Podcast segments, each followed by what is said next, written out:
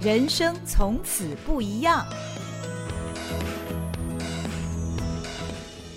Hello，大家好，欢迎您来到《人生从此不一样》，我是赵新平。今天我们请到现场的来宾是台中医院复健科资深教学医师毕柳英毕医师，毕医师你好。啊，你好，各位听众朋友、观众朋友，大家好。毕医师在去年的四月出版了一本。断食善终，送母远行的书。今天早上我还看了一下成品的这个畅销书排行榜啊，仍然是位居第三名，已经一年半的时间了。那么事实上，在这本书出来了之后呢，断食善终这件事就成为一个被高度讨论的议题。说实话，我自己第一次看到“断食善终”这四个字的时候，我被吓到。所以我非常好奇的就去爬文呐、也看了毕医师的脸书，还有他的阿碧的天空部落格，里面有很多的文章都跟断食善终有关。那毕医师为什么一开始会写这本书呢？主要是这本书的内容是书写他陪伴他八十三岁的母亲罹患呃小脑萎缩症，那么以最后大概三个星期的时间进行断食善终，陪母亲走完人生的最后一里路。这本书里面写得很仔细，那看完了之后让人印象非常非常的深刻，但是也让大多数不了解断食善终的人在思想这件事情到底是不是适当啊？那一开始我们是不是请毕医师跟我们谈一下，就是当时这是你母亲自己做的决定啊？对，嗯，不过是我提供她的讯息哦，对，嗯嗯，那当时你是在一个什么样的一个情况之下？你跟你的家人都同意，包括嗯，你的母亲当事人都同意做这样子的处理。嗯，因为妈妈的病，嗯、她虽然是六十四岁的时候确诊，嗯哼，可是之前二三十年。我们家族里面就有很多人得过这个病，嗯哼，啊，那有两位亲人自杀，有一位是卧床八年，哦，啊，插管，哦，身上有压疮，嗯哼，然后讲话没有人听得懂，嗯嗯，所以我妈妈有经历过亲人得病的状态，她了解当她自己得这个病的未来最后会变成什么样子，嗯，那也就是一般来讲都是会变成现在几十万人。插管卧床那样的状况，嗯、所以他不要，嗯、他不要插着鼻胃管躺在那里。嗯、对，那我们为了不要让他进入那样子的一个逆境，嗯，哎，所以呢，他就在呃，他已经完全没有行动能力了，嗯哼，连翻身都有困难了，嗯、睡眠都没有办法有很好的品质，嗯，然后吃东西、喝水一定要嚼莲藕粉。哦，粘稠，他才不会呛到。哦，但是吃东西还是不小心呛到，那他就会觉得好像要呼呼吸停止一样，哦，很辛苦。那我是医生，我最担心的是他万一呛到变成肺炎住院，那是很痛苦。嗯哼，好，所以呢，呃，他在发病的时候就交代，晚期的时候要帮他解脱。那我很幸运的是，在他觉得他活够了。之前几年，嗯，我就在日本的中村仁一写的一本《大往生》里面看到，哎、嗯，这位医生说，他要是得失智症，他要在他仍然有执行能力的时候，嗯嗯嗯，要去做断食，嗯、然后他只是很简单的说，他会用渐进式的减少食物，嗯，对。那我在我妈妈说，她觉得她活够了。好，然后呃，没有牵挂的，好，她可以走了的时候，我拿这本书给她看。哦，那当时妈妈的意识是清楚的，虽然她的行动已经不方便，他行动能力呃有问题，可是她头脑非常清楚。其实身体的状况也是还好，他他们都没有生什么病，哦，他几乎不用到医院的，因为她是一个非常积极，好做复健，自己在家里做复健，就是做很多运动。哎，对。哎，所以她那时候是很清楚。那她看了那本书，因为书中同时有介绍老衰重症末期，嗯，一本来就大多数人都会没有办法吃，也没办法喝，嗯，好，那那时候是因为没有办法消化，没有办法吸收，好，所以就是也不会饿，也不会渴。他大概看到这样子的形容，他觉得，哎，那那忍受一点饥，他不是末期嘛，嗯，所以他认为，哎。忍受一小段时间的饥饿跟渴，来去换取他不必插管卧床五年或甚至十年或甚至十五年，他觉得值得。所以呢，他一方面他不恐惧，一方面他觉得他可以忍耐。毕医师，这样不算自杀吗？呃，这样子有一位杨秀仪教授，他就说，就算是自杀，这也是一个理性的自杀。哦哈，对，因为我们一般的自杀，为什么让人家觉得呃好像是有负面的印象？嗯，因为它常常是突然发生的，无预警的。然后呢，用的方法一定是要立刻死亡，嗯、所以它就是一种暴力式的。嗯，嗯、啊，所以以我舅舅自杀的方式，他是用床头的电线缠绕脖子，啊，然后自己身体一寸一寸挪的，嗯哼，移下他的床，嗯，那当然就是一种窒息而死。嗯哼，那我表姐在上班途中听到家里有急事回家，见到爸爸的最后一面。是整个人脸是黑黑肿肿的，嗯、嘴巴张开，舌头吐出来。嗯，那个对家人来讲，那种创伤，他花了十几年的时间去做心理治疗。嗯，所以我妈妈的状况虽然也是她自主决定，她要终止她的生命。嗯哼，但是我们知道，她是呃什么时候要进行，整个进行过程我们都有陪伴，嗯、有好好的。好，世道人生，对，嗯、所以我不会觉得这样只是自杀，嗯嗯，我我只是觉得他在行使一种自主权，嗯、就是说我捍卫我自己的一个人的一个尊严，嗯嗯，好，那当我已经人都失去了自由，然后呢，生活上也已经很多享受都没有了，嗯嗯、对，然后又有越来越多的痛苦。然后每天大小便要人家处理，随时都要人家抱过来抱过去。嗯、他认为他不要过这样子没有尊严生活。嗯、然后假如在插管，那就是更凄惨的事情。所以他是在预防进入一个更凄惨的状态。嗯、而那个状态对他来讲是没有意义的。嗯、对。嗯、那现在有几十万人这样子插管卧床，其实。病人躺在那里很受苦，家属都是精疲力竭，然后呢，经济也都常常会受到很大的打击。嗯、很多人欠欠债，好、嗯哦、把所有的东西都卖掉了。嗯、对，好，所以我妈妈做这样子的抉择，不管对她个人来讲，对我们家庭来讲，对社会来讲，我都认为。那个是一件有意义的事情。哦，毕医师，嗯、除了是你母亲她自主的决定之外，您的本业其实是复健科医师，您并不是，就是您的专业并不是安宁照护。对，所以在最后的这三个星期，您陪在母亲的身边，你怎么知道什么样是一个最适合的方式呢？或者是她真的没有任何的痛苦吗？真的没有什么痛苦吗？这个我在书里面写的很详细，嗯、就是前面的十天，他因为吃的少，嗯，所以的上厕所的次数少，嗯嗯嗯，然后晚上就睡得比较好，嗯哼，所以他那十几天他没有不舒服，嗯，他就只是因为更轻松了。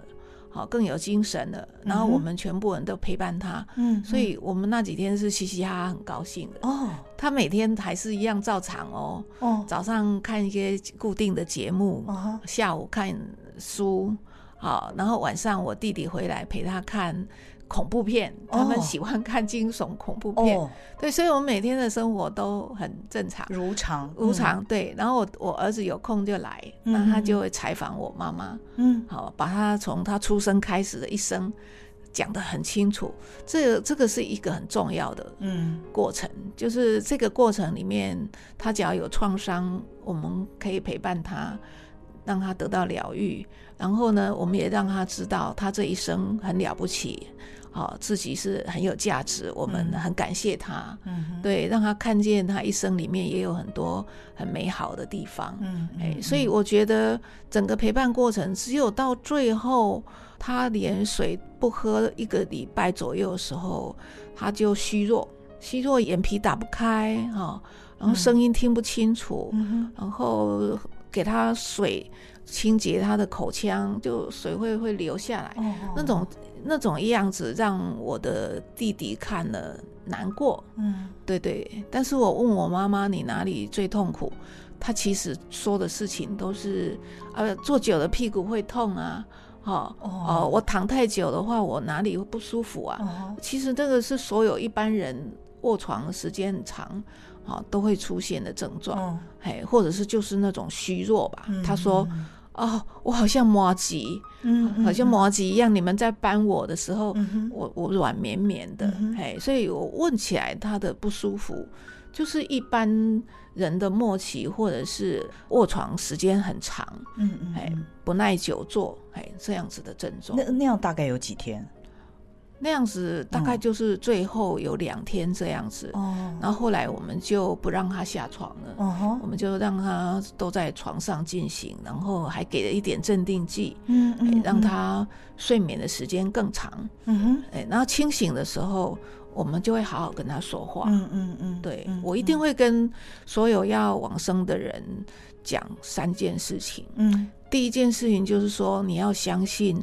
你会去到一个好地方。嗯哼，好，那我本身有稍微亲近佛学，嗯，所以我就会讲，我就会说观世音菩萨、佛陀啊，好，你看到他们看到光，你就跟着去，好，然后呢会见到。我的外婆，我见到我的阿姨，嗯、就是她，呃，疼爱他的人，嗯嗯、对对对，好。那另外呢，就告诉她，我们家庭有他，就是这一辈子都是因为靠他，嗯，好，所以我们非常感谢他。嗯，另外就是他不用牵挂我们，嗯、我们会互相很团结，嗯，好，我们会好好互相照顾。嗯哼，哎，我觉得，假如他相信去的是一个好地方，嗯、也也能够感受到自己这一生是很有价值的，嗯哼，然后对子孙没有牵挂。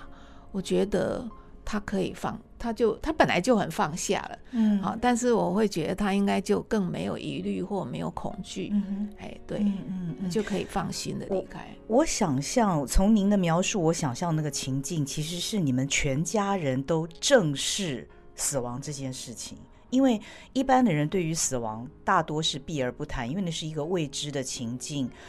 那很少很少人会像。你们这样全家人是正视这件事。我们全家人呢很特殊，嗯、我觉得应该是来自我爸爸妈妈的的身教。对、嗯、我爸爸九十二岁往生，可是他在。呃，八十几岁左右吧，他就常常讲了，他晚年呢、喔、都在看那些西藏生死书啊，嗯、来世今生啊，嗯、他都看很多这方面的书，嗯、然后他会告诉我们，他会在睡梦中离开，嗯，然后不论发生什么事，绝对不要送他到医院哦。然后呢，他到有一天就是哦，前一天还正常的生活，正常吃晚饭，嗯、然后是周末。我妹妹定期会来，嗯，他就跟她，因为我妹妹住台北，嗯哼，他跟她聊天聊了两个钟头，然后当天的晚上她就很累，她说她很累，她大限已到，然后呢，我妈妈就也是心脏很强，哦，没有打电话问我怎么办，她就是让她休息，哦，然后第二天早上告诉我们。啊，也没有把他送医院哦。然后告诉我们以后，我说我们马上来台北看他。哦哦、结果我们才还没上高速公路，我住台中嘛，我爸爸就躺下去休息，嗯，就走了。对，哦、所以我爸爸就本身就是一个不畏惧死亡，哎，然后他也不想要临终末期的时候去接受没有必要的医疗。嗯，哎，好，那我妈妈，我妈妈也是很早以前，她就讲。我一个阿姨，哦得了一个血癌，好那很辛苦的治疗，以后好了三年，嗯，然后之后复发治疗以后就两三个月里面就往生了。我妈妈去看我阿姨，她说：“哇，这个阿姨好春风，她从来没有看过阿姨这么美丽。”哦，哎，因为我那个阿姨有两个儿子，就是年轻的时候就死了，哦，所以她。忧愁，他的脸都是很忧愁，哦、不会笑。那他往生的时候，我妈妈去看他，我看到他怎么这么春风，这么春风啦哈。他、哦、说很美啊，我就说啊，我说他见到那个那个表哥跟表弟了啦，嘿，对，所以我妈妈对死亡不畏惧，但是他有一个很特别的想法，他说啊，做了那么多辛苦的治疗，只多活三年哦，那我不觉得这样子划算呢。我相信三年对大多数人来讲都是划算的，是。可是我妈妈，嗯、我是从那里感受到，她非常不喜欢去医院，嗯，她非常的怕病苦，不想受折磨。对，她不想受折磨，嗯，所以她已经很忍耐了，因为她行动不便，要人家抱来抱去，嗯、这样也是有一年或一年多，嗯、对，所以这段时间她也是在忍耐。不是很有尊严，生活大小便都要人家做。可是除了是你母亲的自主决定之外，你们全家人对于断食善终这件事情没有任何的争论，都是一致同意的。没有，对，因为我们、哦、我妈妈发病到后来决定要离开是十九年呢。这十九年当中，她、哦、反复有提我们要帮她解脱这件事，我们每一次都答应她没问题啊。嗯，哎，所以我们全家都知道这件事。还有一个很重要的事情，我们也都是可能得到小脑萎缩的人，因为这个是一个遗传性的疾病。哦，所以当我妈妈发病的时候，嗯、我在等待我的检查报告出来之前，嗯，我也是跟我先生讲，万一我得到这个病的话，到末期你也要帮我解脱。嗯，所以我们家每一个人都认为，我们三个人要是是已经落入我妈妈那样子的境况，我们也不想这样子带货。嗯，所以我我觉得我们家就是这样子的一个生死观。嗯嗯，哎，那另外一个是你刚刚有提到，我是复健科医师。对对对，我是复健科医师，在早年的时候没有健保。哦，我看到很多人没有钱治病，很可怜。嗯，那之后中间就有健保。有健保以后，大概五年不到十年哦，我就有发现哇，怎么这么多以前不会去抢救的病人都被抢救回来了？那这些人送到我们复健科来是没有用的，因为情况太差了，所以治疗是不会有效的。哎，那我就开始感触到说，哎呀，越来越多人插管卧床躺在那里，带着呼吸器躺在那里，这些人真的是。很可怜，这是他的定义为无效医疗是吗？对，假如你一开始就能够判断，嗯，好，这个救回来就是植物人，他家属也有一部分的责任，因为在急性期非常多的家属是不愿意放手的，所以有医生有这样子警告他们，他们仍然不愿意放手。嗯哼，可是你想想看，他刚开始是希望他会好，嗯，对，可是过了三个月、半年、一年，他都没有好的时候，他是不是死心了？他是不是知道他的家人其实在受苦，他后悔了，可是这时候他竟然没有人可以帮他，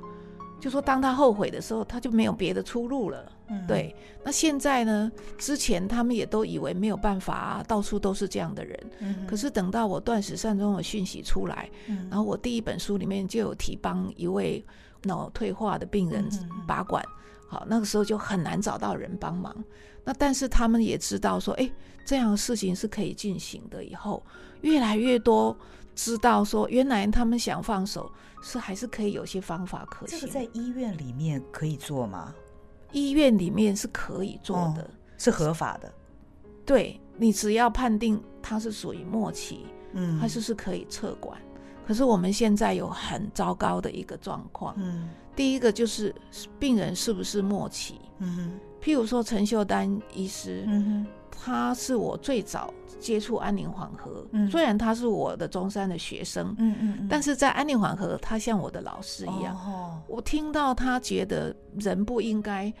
一辈子插管卧床，哦，所以他会帮这些病人撤管，哦，哎，然后让他们有尊严的离开，哦，那我非常的敬重他做这样的事情，那我误以为。这个是所有安宁缓和科医师都有这样的价值观，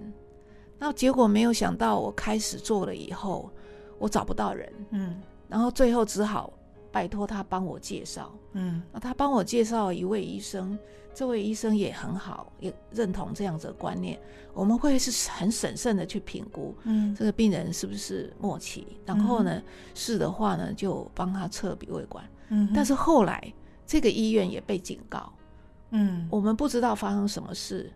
这个医院现在不愿意再帮我做。那陈秀丹医师那一边在宜兰，哦，我也没办法转病人给他，哦，所以现在等于我手中是没有任何安宁缓和科医师可以帮我做断食往生的。那他们拒绝的第一个理由都是说，嗯，植物人不是末期。好，那第二个理由会说，这个病人虽然是末期，是可以测呼吸器，嗯嗯，但是不能测鼻胃管。那为什么陈秀丹医师觉得可以测鼻胃管？嗯，其他的医师觉得不能测鼻胃管？这是我要询问他们的。我有机会跟他们开会的时候，我要询问他们为什么你们的标准是不一样的？好。这是不是因为医生的养成教育是以救命为一个天职？那就是说，即便是在生命的末期，嗯、虽然我看到一百零八年一月六号上路的这个病人自主权利法哦，这个五款临床条件，就包括刚刚这个毕医师讲的末期病人或者是永久状态的植物人哈，极重度失智等等五种的话，你是可以选择要或不要两种医疗措施，就是说。维持生命治疗、人工营养跟流体喂养，你你可以选择你要或不要。鼻胃管，对，哦、这个就是人工胃食管，对，哦、包括胃造口，对。嗯、所以我们的病主法，嗯，用意是良好，嗯，他是想要比安宁缓和条例更扩大，嗯，而且明文说清楚，胃食管包括在里面是可以撤出的。可是这成了医师拒绝病人的第三个理由。哦。因为他们拒绝这个病人的另外一个理由就是，他又没有签病主法。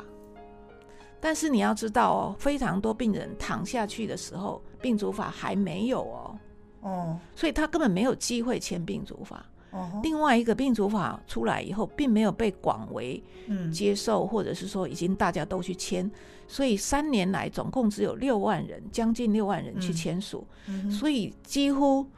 大部分人，你随便街上找到一个人问，大家都没签嘛。所以以这样的状态之下，你医师非常执着他有没有签，嗯，好，所以显然病主法随规范的那种测管的时候是人道的，嗯，是符合伦理的，嗯，是我们要鼓励的。可是现在因为病主法只有病人签才算，家属没有办法代签同意书，所以这个病主法变成是拒绝病人。植物人或者是极重度失智、长久昏迷，嗯，这拒绝这些人测管的理由了。理由是你们没有签过，嗯、但是他没有办法签，因为那个时候还没有病主法。嗯嗯嗯，或者是，或者是说，你这个病主法还没有这么扩大到所有的老百姓都知道、都懂得要去签。嗯哼，你这个时候就要用病主法来阻挡病人撤管。嗯嗯，我我认为这是不是很？符符合逻辑的，嗯、他们可能觉得这个合法，嗯，他们认为我是依法行事啊，医界认为我是依法行事，是，但是看在老百姓心里，是不是很心酸呐、啊？所以我，我爸爸躺下来的时候，嗯、譬如说，嗯、有一位潘医师，嗯、他在一个节目里面提到，嗯、有三姐妹非常爱他的爸爸，嗯、把他爸爸的名字刺在他们的手背上，嗯、因为他们高中、国中年龄的时候。爸爸就变成植物人了，车祸变植物人了。哦，然后他们三个孩子打工，一路这样子照顾爸爸，到现在已经论及婚嫁的年龄了。好，爸爸还是躺在那里，至少顾了十几年。嗯，那他以前以为没有办法了，嗯嗯，现在知道有断食善终，所以他要求这个潘医师帮忙他们进行，因为他是居家安宁。嗯嗯嗯，结果这个这个潘医师。太相信他所受的教育了，嗯、所以他就跟家属讲说不行，因为你爸爸继续喂的话，可能躺十年、二十年都可以，哦、所以他不算末期，因为我们末期的定义是半年以内死亡为不可避免。哦，对。那他就认为他不属于默契，他帮不上忙。可是这个家三个女儿已经都出现很严重的经济了，因为那个疫情的关系，嗯、都根本就活不下去了。好，而且又知道有这个方法可以让爸爸脱离苦海，嗯、所以他们就很坚决，就又去找别的方式，嗯、还是让爸爸进行了断食往生。但临终的那最后几个小时，潘医师之被请他去看了哈，嗯、他潘医师看到病人。最后还是断食善终了。哦，哎，我也不知道他是触哪些事情触动他，但是他的他说，我感受到很自责，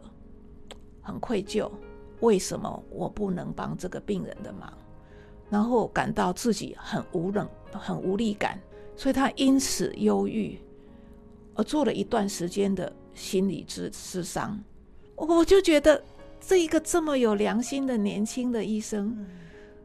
他多么想帮，对不对？我我没有问他啦，嗯、但是他有他有提啊，他有提这位爸爸生不如死，他可以体会，他也有提这位爸爸倒下去的时候并没有病主法。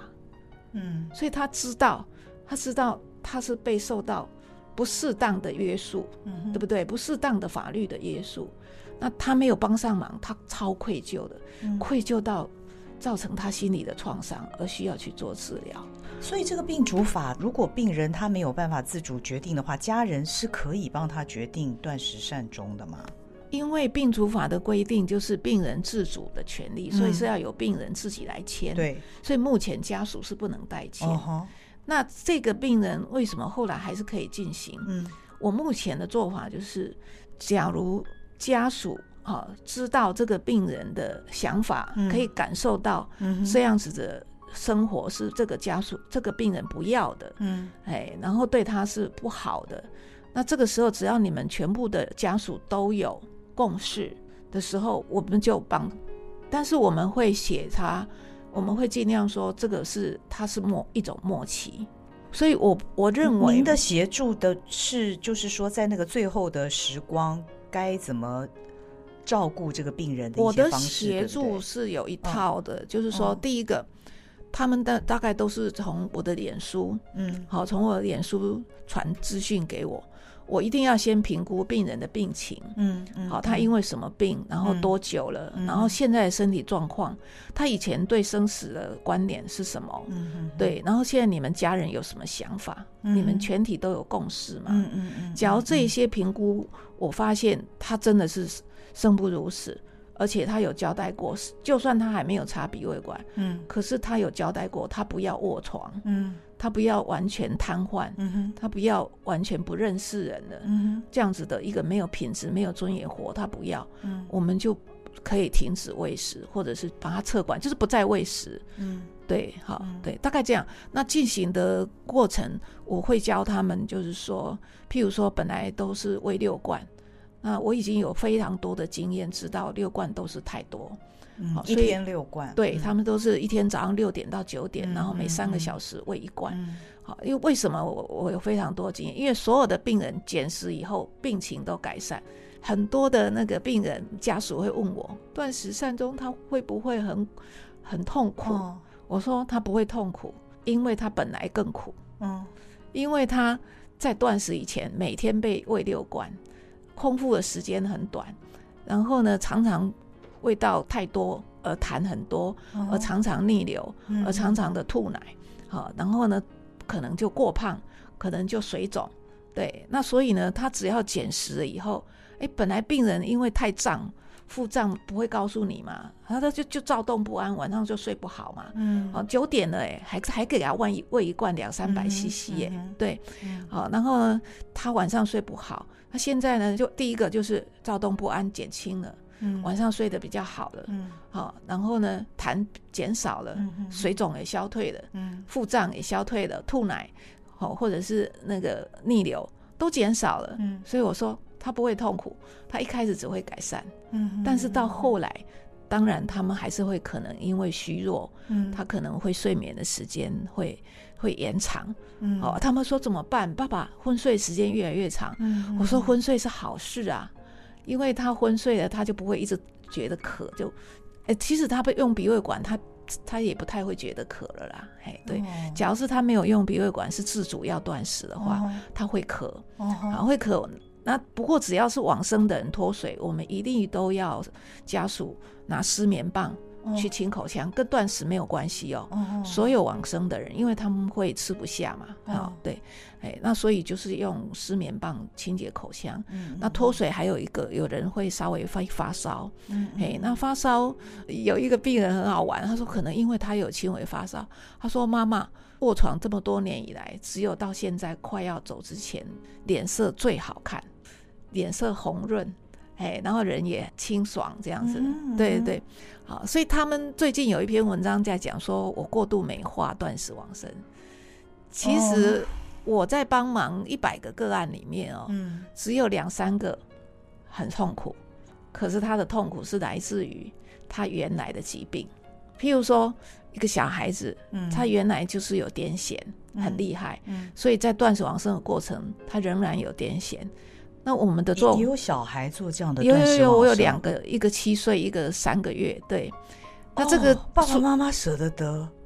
哦，那个很复杂。那个我写在第二本书，有一种爱是放手里面，妈妈也写了一篇文章，所以可以去看。那我为什么要刻意把那个小孩单独挑出来写一个 chapter？嗯嗯嗯，就是因为我们的不管是安宁缓和或者是病主法，它是没有顾及未成年人的。所以，遗传智商协会听到我的演讲的时候跟我说：“毕医师，你这个个案非常有意义，因为有非常多遗传性疾病，小孩子越来越坏，越来越坏。嗯嗯、可是他既不能用安和团条例，他也不可能签病主法。嗯嗯，对，所以他是一个善终法的孤儿。嗯嗯，对，哎，所以这，所以他们会不舒服的是因为他原有的疾病。嗯，另外一个是他有三十年的失眠跟神经痛。”嗯，所以他在断食往生的时候，这种症状当然也是会很明显。嗯，嗯啊，但是因为三十年来什么药都吃遍了，所以药对他效果不好。嗯，好，所以他很辛苦。嗯，他那个过程很辛苦，比一般的辛苦。好，那插管卧床无意识的这一些，都是我们都是直接不给他食物，好，也不给水，十天就是离开了。每一个病人都是跟我说，爸爸妈妈安详的离开了。嗯。有一位儿子甚至跟我说：“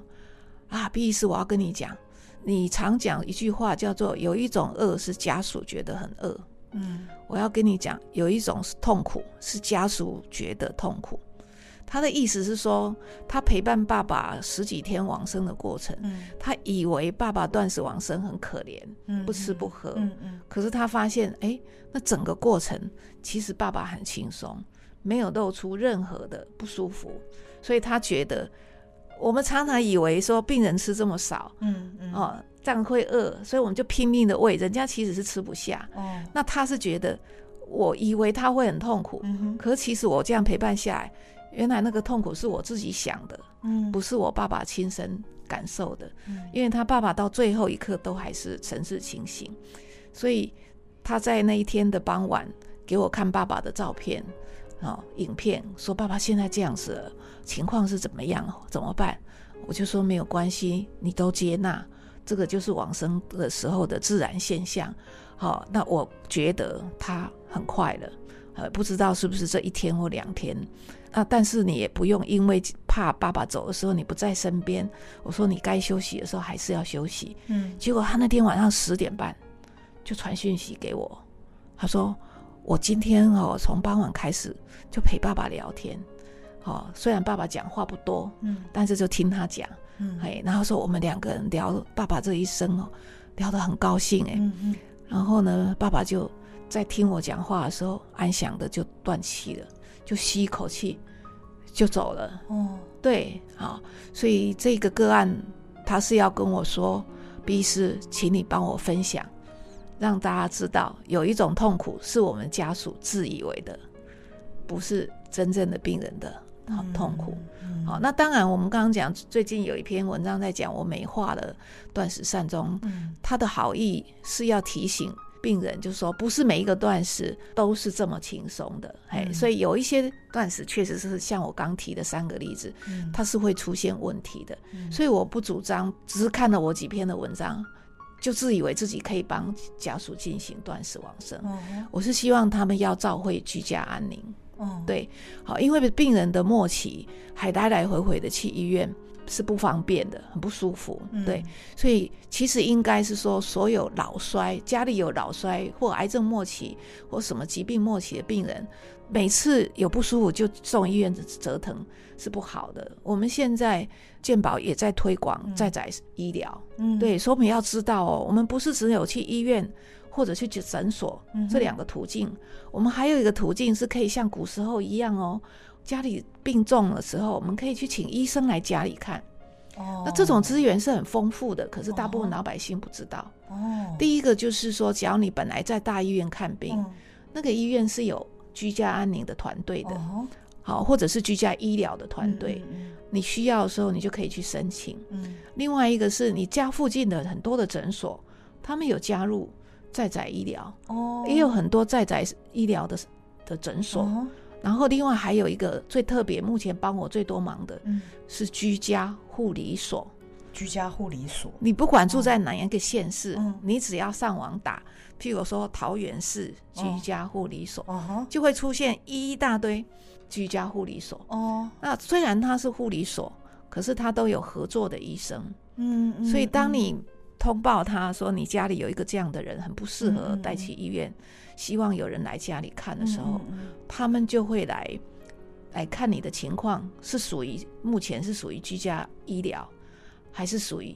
居家安宁。假如是已经要想要断食往生，那就是属于居家安宁啊。他们也会跟我一样评估。是不是适合做断食往生？啊，因为我们也有几个案例，就是他寻求我的帮助，嗯，但是他们去看了以后，那个医生给他那个药，马上把他那个最严重的症状压下来了，嗯，那结果呢，他就觉得他不用断食，哦，哎，我们有好几个案例这样子，对，所以不要呃，只是因为在网络上或者是书面看到一点这样的资讯。好，就妄然的自己就就轻率的去做，哎、嗯，对，我觉得大部分人不会，因为他们害怕，所以他们都想要寻求帮忙，对，所以我都有转介，哎，我都有转介居家护理所。对，对我知道 B 是在出了这本书之后，其实你接到了无数的病患家属的这个各种的私讯，不敢询问你关于 对断食善终这件事情。那你你刚刚说你到目前为止已经协助了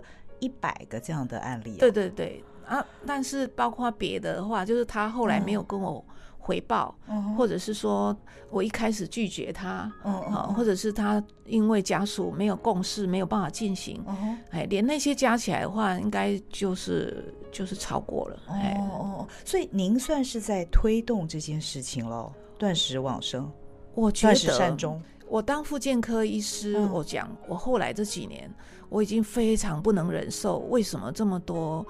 无效医疗，嗯、就是说一开始知道无效还帮他做，或者是一开始以为有救，可是治疗后来没有办法救起来。那我认为没有办法救起来，我们就应该要教家属放手，或者是健保局应该要对于无法复原的人，不应该让他躺在呼吸病房，我们应该要杜绝这件事情。可是我都以为我是一个小医生，我能做什么？我无能为力啊！嗯，嗯，可是当我妈妈断食这件事情被广为宣传以后，发现好多人家属是愿意放手的耶。因为我以前听到都是说，因为家属不肯放手啊，嗯，因为他有老年呃退休金呢，比那个养护还多啊，好，所以他们不愿意放手啊。嗯嗯，那那但是现在我发现，很多家属照顾一段时间以后，知道无无希望的，没有希望回复的时候，他们是愿意的哎。好，那所以我就会觉得，好啊，那我们应该要，呃，联合这个安宁缓和科，好、嗯，因为安宁缓和科到底他们是对，诶、欸，照顾临终病人是最有经验的，哎、哦，对，那他们也最常面对死亡，嗯嗯，好、嗯，他们最最有能力来做这件事情，嗯，嗯对，那病主法在规范说，当病人不能吃的拒绝吃，好，而要自然往生，或者是说不能呼吸的，呼吸不好，应该换呼吸器，他不想。他不接受呼吸器的时候，嗯、这个临终的过程，他也是责成，也是希望是安宁缓和科来来介入嘛。嗯，所以我最需要的就是安宁缓和科能够帮忙这件事。嗯，好，但是目前就是发现他们可能过度保守的去用这个安宁缓和条例跟病人驻足法去限制了做这件事情的。可能性的确，我也才刚看了一个报道，就是他们也访问了很多就是安宁缓和的医师。那医师们有一个意见是说，死亡是自然的结果，而不是刻意追求的目标。对，他的另外一个对联就是说，嗯、我们不加速死亡，也不延迟死亡。对，嗯、那以对以我现在在帮忙案例来讲，像我母亲或癌末的病人，嗯、他觉得太痛苦了，这个是加速死亡。对，这样子的话，可能他们认为是加速死亡，嗯、但是这样子的加速死亡是合法的，因为是只要病人自主决定不愿意吃、嗯、不愿意喝的话。是没有人可以阻止他的，因为病人假如不输血会死亡，他是可以拒绝输血的哦。因为人有拒绝所有治疗的权利，所以人也有拒绝饮食的权利，所以那个是合法的，他无法智慧。但是另外，我现在所最重视的是被插管卧床的这些人，他们没有办法签病主法。安宁缓和条例又有人又用很保守的角度去看待，也说不符合。那这些人是不是被延长死亡？所以我今天、嗯、我昨天的脸书就讲，那你们要正视，虽然你们反对加速死亡，你们也是反对延长死亡嘛？那现在几十万人被延长死亡躺在那里，大家要想办法，大家要面对啊！这个是几十年来健保医界。家属共同造成的共业，它对社会是很大的危害，对几十万的家庭是很大的伤害，嗯、对健保也是很大的浪费。嗯、我们几十年来造成的这个共业，假如没有去停止它，它是不断会以更快的速度增加，因为我们进入了更老年了，嗯、我们就要进入超老年了。所以，假如我们还不阻止，我们只会更快速的增加这个人口的数目，也可以说增加这样子家庭数目。所以，我们现在在延长死亡这件事，我们要处理，要从政府到医界到民众。都应该要面对这件事。毕医师，那我想问您一个问题哦，就是您的先生也是医生，医生，但是您先生的父亲，也就是您的公公，其实他是罹患失智症，在你的书里面也有写，而且卧床十多年的时间。对，但是他的选择并不是断食善终，他仍然选择就是，可能您刚刚讲这样讲起来很残忍，就是。延长死亡的做法是吗？对，你在这个时候提出这个问题非常重要，就是在那个时候我不懂，在那个时候，我现在知道了，失智症的人不会吃的时候，根本就不应该插鼻胃管。可是那个时候医生建议插鼻胃管，我们就接受了。所以我对这一点，在你母亲的事情之前，对对之前对，嗯、哼哼然后所以第一个我非常懊恼的事情是，我是一个复健科医师。我怎么不懂，在国外失智症的病人根本就不插鼻胃管这件事，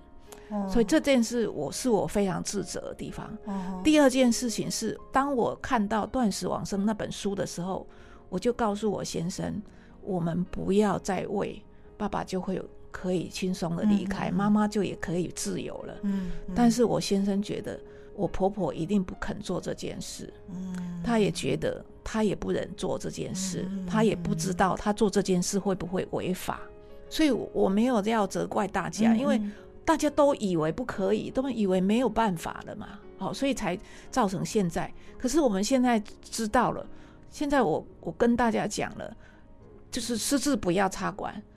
好，然后其他呢重症的末期都全身瘫痪了，不会吃的也是不要插管。那已经插了，没办法，因为以前我们不晓得，可是现在我们知道有一个方法是侧管呐、啊，嗯，好，当然呢，更早陈秀丹医师啊，或者其他黄胜健医师，他们都有在提不要无效医疗，哦，这种病人应该要帮他侧管，嗯嗯啊，我觉得他们很辛苦，因为他们喊了十几年，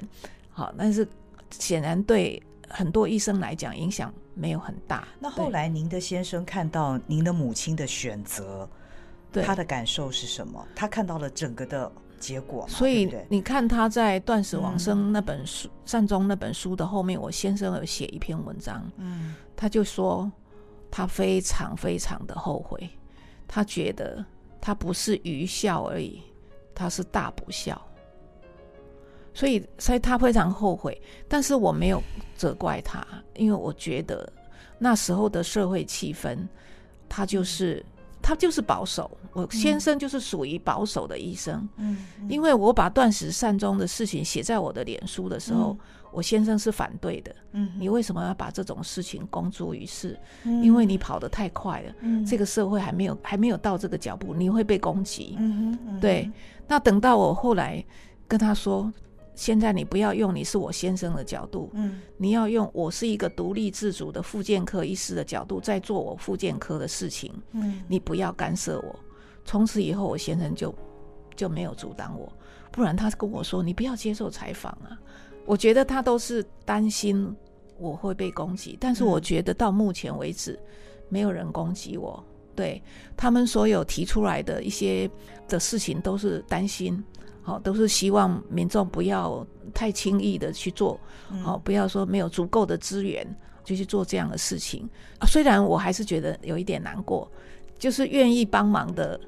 还是有很多人帮我忙，我认识了很多以前不认识的人，然后现在在帮我忙。您是指医师们？呃，譬如说居家护理所，哦，对对，里面有医生也有护士，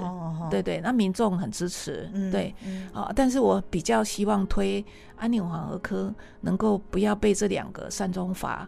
这么保守的限制，我希望他们能够开放，或者希望政府。能够出面来，我觉得有一个原因，是因为像我刚刚讲的这个潘医师是我台大的学弟，嗯，是很优秀，而且是非常悲天悯人的人。嗯、他就是被教成说不行啊，他这就不属于默契啊，哦，所以我觉得我们应该要来做一件很重要的事情，嗯，到底这个善终法我们应该要如何解读？因为很多医生，安宁缓和科还算是比较好的，他还知道有这两条善终法哦，嗯嗯、嘿，对，那他这很很好的新的医生，他会想办法的去找条文来让病人符合哦。嗯，可是其他科的人是更不了解有这两个法，嗯，所以他们在病人在他们手中，安宁缓和科知道这个应该要来安宁的，哦、嗯，他们还觉得不会啊，这个病人还没有到安宁啊。好，所以安宁缓和科也也很泄气，他们有时候也会说，哦，有护理人员跟我说，哎，打击我们的都是自己本医院的医医生护士，他的意思是其他科的医生呐、啊，不愿意放手，他们还想要救到最后一刻，对，所以我觉得这两个善终法到底应该要怎么解读，或者是要不要做一些什么样的修正，就是这个可能就要政府出面了，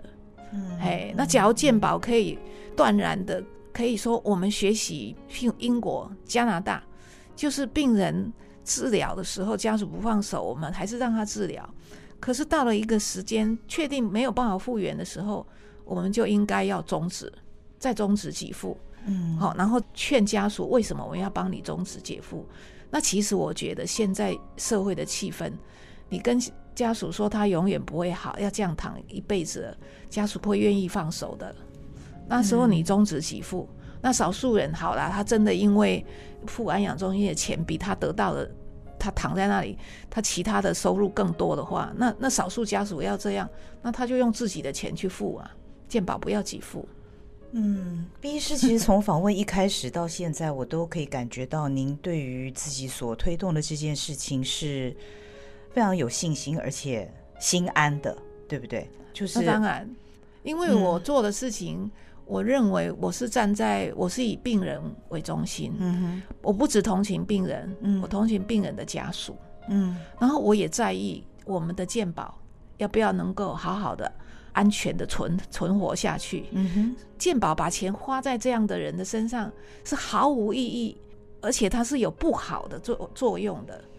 啊，所以这这三件事情，我是站在理的那一边，而且我我的出发点是人道。嗯因为我一开始是同情那样的病人，那渐渐的我就知道这些家属太可怜了，所以我也同情病人。所以其实我在写断食善终的时候，我的立场是在同情病人跟家属。可是等到我要写有一种爱是放手的时候，我已经知道这个对健保来讲还是很大的负荷，然后我已经知道这个是台湾的社会安全的一个问题了，它根本就危害到台湾的社会安全。因为这样我们会没有竞争力。假如有几十万、上百万个家庭被这个事情拖累，然后呢，每一个这样的家庭就再拖累一个可以去工作的人口，我们的工作人口本来就越来越少，然后你卧床人口越来越多，这个社会要怎么样进步啊？要怎样有竞争力呀？好，所以我是觉得我做这件事已经，呃，我有朋友说，我这个已经是社会运动，不是只是因为我同情病人跟家属了。嗯。我觉得我们今天谈的是一个非常不一样的议题哦，因为人生从此不一样。我们过去所采访的主题，大部分都是我们的受访者做了一个不一样的选择，让他的人生的路可能走得跟大多数的人不太一样。他可能很有勇气，可能很有盼望，可能有爱等等，但是我们从来都没有谈过跟死亡相关的议题，而死亡。也是人生的一个部分。那今天我非常谢谢毕医师来到节目当中，跟大家分享他的理念以及他在推动这件事情的经验。但是，呃，我们谈到的是生命这件事情，所以，呃，希望你在听了这一集之后，不管你的想法是什么，你都应该要多去了解这方面的讯息，以便如果你要做决定的话。今天非常谢谢毕医师，谢谢。那也谢谢您的收听。今天的人生从此不一样，这是一个非常值得深思的话题。我们下回见，拜拜。